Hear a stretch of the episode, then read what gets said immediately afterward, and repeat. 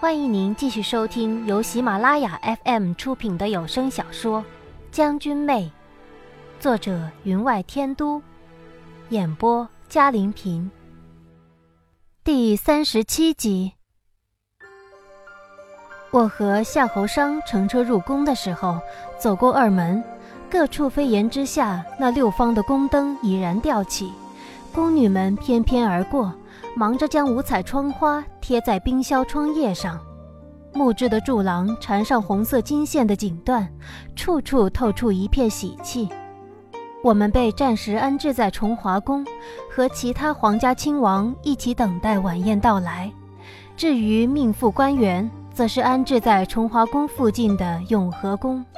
崇华宫是皇子未成年之时的住处，也是夏侯商年少的住处。分府封王之后，便只是偶尔皇帝召见之时，夜深来不及赶回去的时候，才会在此留宿。此时的崇华宫却只剩下了三皇子夏侯昌。我们到达之时，夏侯昌去了安义王的颐和轩。安义王得了个好玩意儿，他闻讯前去捧场。未婚的贵女郡主们却是早几日便被邀请入宫。全都住在了储秀宫内，至于命妇官员，宫里头却是没有地方给他们居住的。如果不想在殿外等候，便只能在宴席开始之时才会到场了。西夷王子乌木齐却是住在外面的行宫里的，他所带随从人员众多，又不愿意照规矩入宫来住，两相权衡之下，唯有住进了猎园附近的行宫。入得宫来，稍加洗漱之后，我们便由宫人领着先去拜见皇太后。还未入殿门，远远的就瞧见了三两顶轿子停在殿外，上面的族徽显示殿里面可热闹了。宁家的、江家的、秦家的，不约而同的全都来了。也可能是受到了邀请，请他们一并前来。皇太后她老人家看来也怕麻烦，也不一一的猜测问询了，把三位有心人都请了过来，仔细观察，以免配错。如此看来，太子殿下必定也在的。小黄门一声喝诺，我们进了殿门。我虽有七品女官的封号，却是不能和夏侯商一起觐见的，于是我便候在了门外。又隔了一会儿，才有小黄门宣我觐见。我步入大殿的时候，皇太后脚踏上坐着一位身穿浅紫纱雾长裙的少女，不过十一二岁的年纪，粉妆玉琢，手指如细葱，正笑着将手边细白瓷盘里的葡萄剥了皮，放入小小的银碗之中，边剥边低声和皇太后说着什么，一脸的笑意。这一位不用说，便是宁启尧了。而下手案台后坐着的两人，一个纤纤若姿，身穿粉绿宽摆纱裙；一个却英气飒爽，穿了件橙花暗银的对襟束腰八瓣裙。这两位便是江子初和雅郡主秦师之了。见我进门，除了主座上的两人，其余人等全都将目光转向了我。那雅郡主似笑非笑，江子初却是机不可闻的点了点头。宁启尧专心剥着手里的葡萄，又向皇太后说了句什么，这才将头转了过来。虽然只是一瞬间，我却瞧见了他那一双仿佛集中了天下间所有灵气的眼睛。先不忘五官，但那样一双眼睛就能夺去所有人的目光。他漫不经心地看了我一眼，又看向了手里的葡萄，仔细地剥了，用案几上放置的毛巾抹了抹手，这才躬身退下，回到自己下手的座位。他一落座，雅郡主和江子初便含笑向他点头招呼，更是指点着桌上的糕点，告诉他是甜是咸，极为亲热。看来这三位出身于豪门大户的姑娘。早就深谙宫中生存之道，心里即便是刀锋剑雨，把人恨得想要剥皮切肉，脸上却是笑意如风。夏侯商端坐在另一边的茶几之后，我跪下磕头请安。皇太后抬头望了我一眼，伸手用银勺将碗里剥了皮的葡萄送入嘴中，这才道：“你那银铠，哀家见过了，置办的不错。嗯，商儿这次倒是得了一个好助手。”我躬身应了，他便挥手让我站在夏侯商身边侍候。皇太后笑了笑，转头看向夏侯商，慈爱的道：“商儿，可有好几日没见你来祖母这里了？可是事忙？”其实他哪有不知道自家孙儿在干什么的？他阴阴的问，不过是想让笑侯商趁机和他说说话。这种语气，我在老妇那里见得多了。少时每一次用竹条打了一顿我的屁股之后，隔上两天，他总是没话找话的找我说话。如果我应了，撒娇了，最重要的是趁机找他讹诈东西了，他便释然了。当然，隔不了多久，又是一顿竹篾子。可夏侯商没弄明白，依旧恭谨的道。回祖母，皇孙这几天去巡房了，因而没来向祖母请安。我瞧见了皇太后脸上略有些失望的神色，心想这老太太身份高贵无比，也不过是一位想含饴弄孙的老人家而已。我心中暗暗着急，心想夏侯商，你应该这么说，老佛爷。皇孙这几天巡房可是累坏了，听闻老佛爷最近得了些好的鹿茸，不如送些给皇孙。老太太肯定乐得哈哈大笑。你这小猴儿，竟想着我的好东西，给你鹿茸有什么用？难不成你还想在府内多添些美人？这话比较粗俗。想来他们不会像我这么粗俗的。我正在胡思乱想，没成想宁启尧倒是比夏侯商聪慧多了，站起身来向皇太后行了一礼，这才一本正经的道：“皇太后，表哥在外巡防，可真是累了。前几日那乌木齐不是上供了不少好东西吗？您老人家不如赏些给表哥。”比如说那千年人参什么的，也免得表哥府内的美人抱怨。他这番话果然引得皇太后笑得眼眯成一条缝，一连说了几声好，自是趁机赏了。我自是知道宁启尧一派天真烂漫，实则是讥讽我了。皇太后更是半糊涂，只当这不过是小儿女之间的玩笑。他如此作为，或许更让皇太后以为他天真直率，没有心机。我自当他放屁，只是端正地站在夏侯商身后，眼睛眉毛都不动一下。而夏侯商更是把平日里的拘谨端正添了十分。宁启尧一番话说的店内人人笑容满面，他则只是微微含笑，一句多余的话都没有。高雅啊，高贵啊！但你一天到晚端着个架子，累不累？表哥，你这顺人可真是聪明能干，心灵手巧，比你以前收在府内的可是顺眼很多呢。难怪能帮您呢。老佛爷，您瞧瞧，表哥得了他，脸上的笑容都多了不少呢。他的语气虽是寒嗔作娇，却满是试探。他在试探皇太后对我到底是个什么想法。皇太后人虽老，可是老的成了精，并不接他的话，只道：“好啦，晚上就是饮宴之日，今年可有不少科举新任的官上来，你们可得睁大眼睛瞧仔细了。”停了停，才道：“哀家眼神不好，你们瞧清楚了，过来讲给哀家听听。您正在收听的是由喜马拉雅 FM 出品的《将军妹》。他这么欲盖弥彰的一说，堂下的几人自然都明白他在暗示些什么，一时都有些脸红。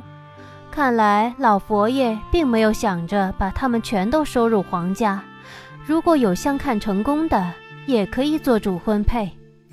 这三位女子的嫁娶，代表了朝中三大势力，又或许他不想因此引起一番无谓的争抢，伤了兄弟之间的感情，所以才暗示他们不一定非要嫁入皇家不可。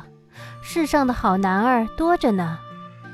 早年的皇太后杀伐决断，计谋百出，如今却是有些冷眼旁观的意味，很可能心里如明镜一般。却是任他风起云涌，不想插手其中了。堂下三名女子到底是未出闺阁的少女，含羞垂颈。宁启瑶年纪较小，便不依的笑道：“老佛爷，宁儿还小呢。”皇太后抬了抬眼皮道：“叫你替哀家望望，打打眼，你以为什么？”宁启瑶娇声道。老佛爷，江子初和秦师之见了，都掩着嘴笑，连周围的宫人都忍不住笑了。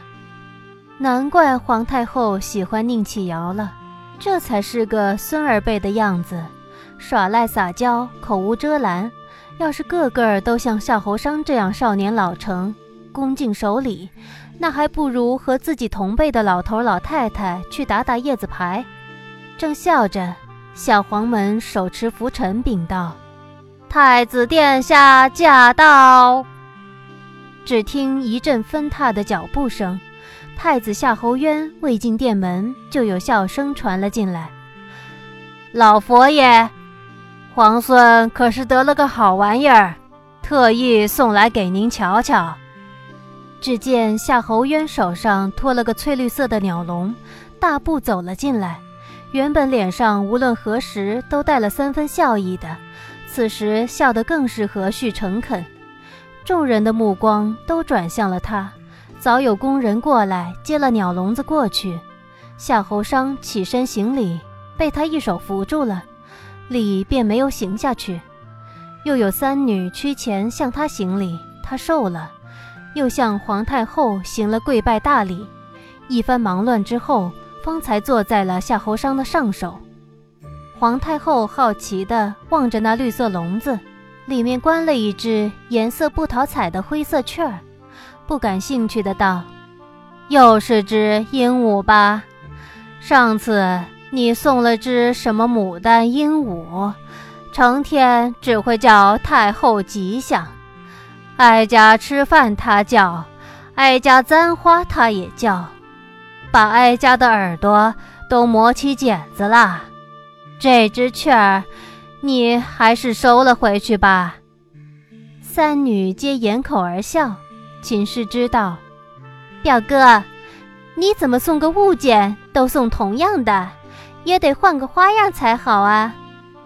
太子一本正经的道：“皇祖母，你可别小看了这只雀儿，比上次那只聪明多了。”听得懂您的话呢，您老人家叫它啄什么，他就啄什么，而且还识得一到十的数字呢。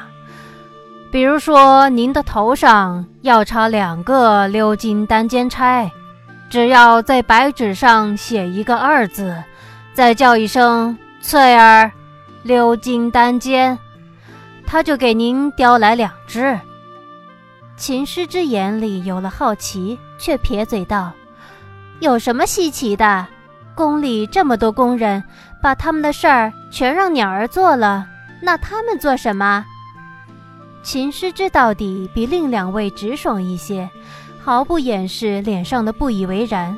看来他却是一门心思的想着宁王了。江子初却保持着一向的温婉可人，微微一笑，道。这也不过是为了逗个趣儿，还真让这鸟儿每天叼了簪子给老祖宗吗？宁启尧却是干脆道：“快点，快点，找些轻点的物件，让我们开开眼界。这三人之中，秦师之明显的表现出对宁王的好感，而姜子初却是不偏不倚。不过，按江妃娘娘的想法，恐怕是想让自己的表侄女儿嫁给宁王的。姜子初在宁王府的时候，夏侯商也略表现出了对他的亲厚。看来三人之中有两位想着嫁给夏侯商了。秦家虽不至于弃太子不顾而倒向宁王，但听闻郑国公和皇后这几年多有争拗，郑国公更是选了一名庶女进宫，听闻已被封为美人。皇后和那位美人虽然同为性情，关系却不太融洽。如此一来，如果秦师之非要嫁给夏侯商的话，秦家却是从内部分崩离析了。至于宁启尧，我却摸不清他的想法。或许他年龄尚小，所以真的暂时没有想到这一层。秦家长君、江家长政，那两位之中的任何一位嫁给了夏侯商，对太子来说都是一个极大的威胁。更何况现在看来，两位女子对夏侯商仿佛都有些意味。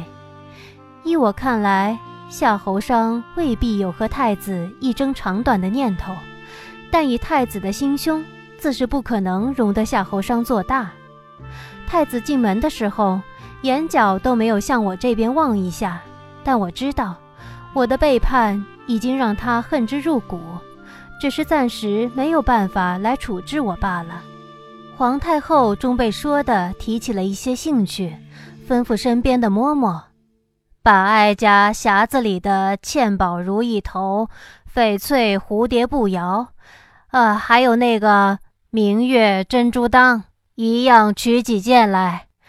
哀家倒要看看，还真有鸟比人聪明的。说起来，你那圣皇书还识不了十个大字呢。他嘴里所说的圣皇书，便是安义王了。好不容易治好脑疾之后，吃喝玩乐都如正常人一样，却是不喜读书识字。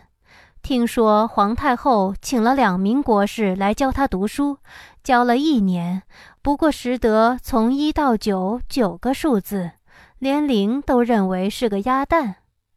正说着安义王，就听外殿有人叫道：“母后，您又在背后编排皇儿什么呢？”